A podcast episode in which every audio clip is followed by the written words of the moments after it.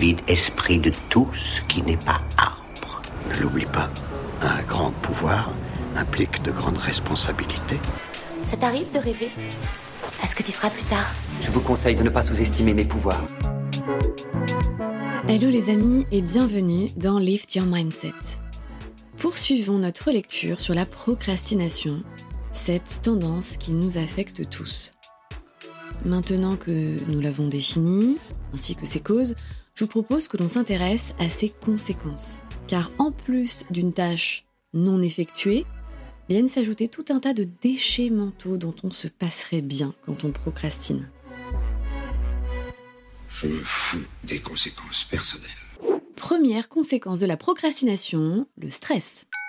Alors lorsque vous savez que vous devez faire quelque chose mais que vous ne le faites pas, clairement vous créez une charge mentale. Vous accumulez ainsi toutes ces tâches qui traînent dans un coin de votre tête. Préoccupant, n'est-ce pas? Et c'est un cercle vicieux car plus vous procrastinez, plus vous êtes préoccupé et stressé. Deuxième conséquence de la procrastination, la perte de temps. Plus une personne dispose de temps pour s'acquitter d'une tâche, plus celle-ci nécessitera de temps. C'est ce que révèle la loi de Parkinson. Une tâche qui pourrait être accomplie en une heure vous prendra plusieurs jours parce que vous procrastinez. Autrement dit, vous aurez donc tendance à prendre plus longtemps que nécessaire pour accomplir une tâche, ou bien à la repousser sans cesse pour finalement l'achever juste avant la date limite. Troisième conséquence de la procrastination, la culpabilité. Alors avec les tâches qui s'accumulent, la procrastination engendre un sentiment constant de culpabilité. De plus, à mesure que la tâche est reportée, elle paraît de plus en plus difficile à réaliser et de plus en plus inaccessible. Vous entrez alors dans une spirale infernale où l'inaction amène à l'inaction. Quatrième conséquence de la procrastination, rater une opportunité. En effet, la procrastination peut vous faire rater des opportunités. Je m'explique.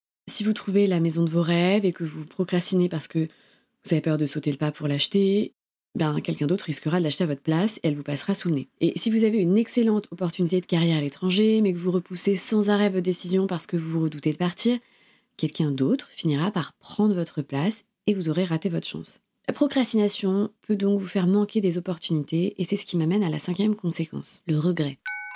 Alors la procrastination peut vous faire regretter. Si vous rêvez de voyager autour du monde mais que vous remettez constamment ce rêve au lendemain, un jour, il sera trop tard et vous regretterez de ne pas l'avoir fait. Et si vous voulez monter un projet qui vous tient à cœur mais que vous le repoussez sans arrêt, vous finirez par ne pas le faire du tout et vous le regretterez. Procrastiner peut donc parfois vous faire vivre dans le regret et ça c'est moche. Dans tous les cas, rassurez-vous, tout ce qui s'est passé avant devait se passer exactement comme ça s'est passé.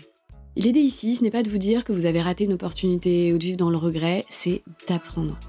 Quelles leçons vous retenez du passé? Qu'est-ce que vous avez appris, retenu afin de faire différemment la prochaine fois et de passer enfin à l'action tout de suite maintenant? Alors, je vous ai déjà donné quelques solutions au fil de cette saga. Maintenant, l'idée, c'est de retenir les meilleures, celles qui vont vraiment fonctionner pour vous. Alors, profitez, c'est cadeau. Comment surmonter cette satanée procrastination? Mes solutions au prochain épisode.